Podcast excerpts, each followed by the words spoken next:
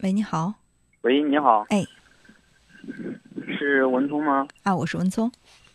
嗯，我想咨询你个事。我的问题是这样子的，就是我现在就是说，嗯，现在带一个孩子，现在遇见再婚的障碍，就是说不知道该怎么办。哦，你是离婚了吗？对啊。离婚几年了？嗯，孩子两岁的时候。孩子两岁的时候都走了，他妈都走了。哦，那你现在是觉得今年嗯，你说孩子今年五五岁半，哎呦，离婚三年了。我是二十六岁。嗯，呃，你是觉得你现在再婚不好找，是因为孩子影响到你了？对啊。嗯，我不知道我该怎么说，但是嗯。如果说你把这个孩子当做是自己的一个包袱的话，他一定会影响到你的生活。可是你觉得这个孩子给你的生活带来快乐了吗？没有，从来没有。嗯，你没有感觉到孩子给你带来一丁点儿的快乐。平常他在家，我父母带，我在我在外边工作。如果说你想在这个婚姻，感情的道路上走得更顺利一些，嗯，先把你跟孩子之间的关系建立好，这个非常非常重要。不是，我跟你讲，之前之前我那个我之前那个前妻她走的时候，她她怎么跟我讲的？她说，孩嗯，孩子我不要，跟着我是个累赘或者负担，就是说影响他再嫁，对对他再婚影响有影响，所以他把孩子留给留下了。嗯。所以你现在也觉得这个孩子是个累赘，是个包袱。现实中确实存在这样的问题，人家嫌弃咱们南方这边确实把孩子。现实中也是这样的。但是孩子是他自己愿意来的，还是你们把他带到这个家庭里的？当当初就结婚比较早嘛，年幼无知，然后心里不够成熟。可是现在你的年幼不无知，孩子也陪着你一起买单啊。孩子，你们年幼无知，可是孩子很无辜啊！他来来到这个世界上，完全不受自己左右，真的是你们把他带来的，现在都把他当包袱。是，应该是这样子的。但是就是说，刚好我姐嘛，我姐当刚好她不会生嘛，刚好生不会生小孩，然后经过治疗，试管婴儿也没做成功，她说想把我这个孩子给她，你说我。送给他怎么样？关键重点在这。孩子不是礼物，不能随便送。即便是你，他给他，给他，就是给他。即便是你的你的姐姐要领养你的孩子，他还是要有一个非常正规的一个领养的手续才可以的。这不是说你说可以就可以。他他想领养，他想领养也要走非常这个完整的、正规的程序才可以领养。所以说，我想符合不符合条件，这个不是你我说了算。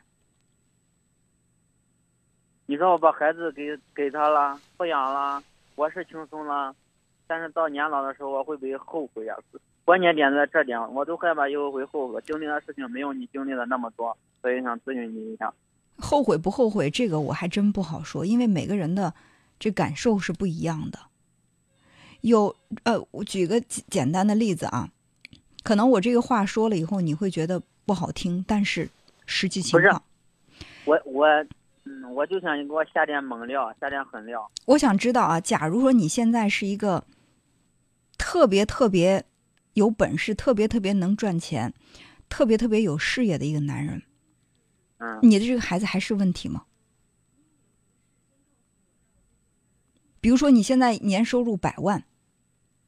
你做着一个非常非常有有前途的一个行业，而且呢，或者有一个自己非常大的一个企业，然后你自己又多才多艺，然后你带着一个孩子，你是一个离婚的带着一个孩子的男人，你觉得会不会有很多的女性来主动的追求你？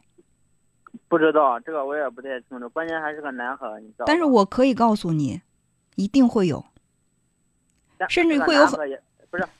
这跟男孩女孩没关系，这跟男孩女孩没关系。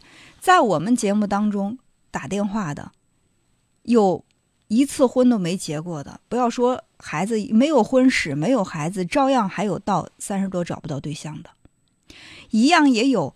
虽然离了婚，带着孩子，但是有很多很多女孩追着来的。男孩吗？带的也是男孩吗？不管男孩，甚至几个孩子的都有。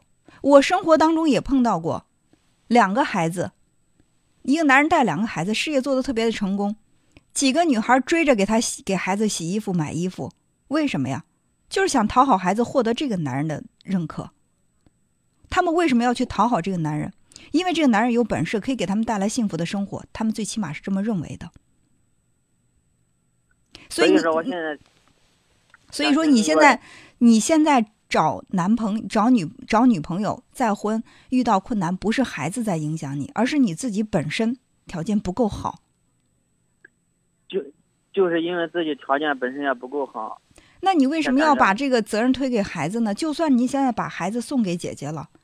那那还有人会嫌你觉得你穷，觉得跟你在一块儿没前途，还是不愿意去嫁给你？你觉得你只要把孩子送出去，你就一定可以找到一个特别让你满意的女孩吗？他们就会特别心甘情愿的跟你一辈子吗？如果是那样的话，为什么当初妻子离开你呢？这些问题为什么没有想？当时可能因为年轻吧。但是你现在不年轻了呀。你现在二十六岁了，你应该把很多问题考虑清楚了。就是你把自己婚姻的失败，或者说把你现在找不到一个这个比较让自己满意的另一半的所有的原因，都归咎于这个孩子。孩子多无辜啊！来的时候也不是他自己愿意来的，现在还要替你背着那么多的黑锅，觉得哦，就是我你不幸福全是因为孩子。你敢保证这个孩子不在你的生活当中存在，你就一定能够生活的很幸福吗？如果说孩子被送走了，你依然找不到合适的，你找人家人依然会觉得你这样那样那样不好，那你又该怪谁呢？那就是说，这个孩子我该，我就害怕到老的那一天，到闭上眼睛那一刻，我想想把孩子给别人了。这你都想的太远了，这你都想的太远了。我感觉有点于心不忍。如果你于心不忍的话，你现在就不应该把你这个婚姻不幸福的责任全都推给孩子，你就应该想想自己的原因。你如果能够好好的对待这个，你想想啊，如果说现在有一个各方面条件都不错，而且呢心地特别善良、特别善解人意、特别重感情的一个女性出现在你的生活当中，一打听，孩子出生到现在，孩子都五岁了，你把孩子交给爷爷奶奶抚养，你都不管，你都一点做父亲的责任都没尽到，那这个女性她会不会在心里想，你对自己的亲生孩子都可以如此，那我们这半路夫妻，我跟着你真的可以一辈子都很幸福吗？他们会会不会在心里有这样的问号？如果说你可以把自己的生活料理的很好，也可以把孩子照顾的很好，表现出来你强大的能力，这个女人她会想，她能够对自己的孩子这么重情重义，一个重感情的男人，他一定是会会对我好的。所以就是有一句话说的特别好，你把孩子当包袱，他就是包袱；你把孩子当礼物，他就是礼物。你现在究竟把孩子当什么了？但是你确定当当包袱的原因，就是因为上一次相亲人家嫌我带个孩子嘛。那个那个女人嫌你带孩子，那证明她本身就是一个在感情上挑三拣四的人。即便你把孩子送走了，我也不认为你们就一定可以很幸福。我把孩子给人家了，人家会讲了，你知道吧？人家会说这个男人这么不负责任。你连自己的还亲骨肉都不要。你还能你你能够对一个外人好吗？你能够对一个半路上跟你结为夫妻的人好吗？所以，我就是想，就是想通过你们能够唤醒我内心的良知。我不知道我能不能唤醒，但是我把我该说的话都说到了。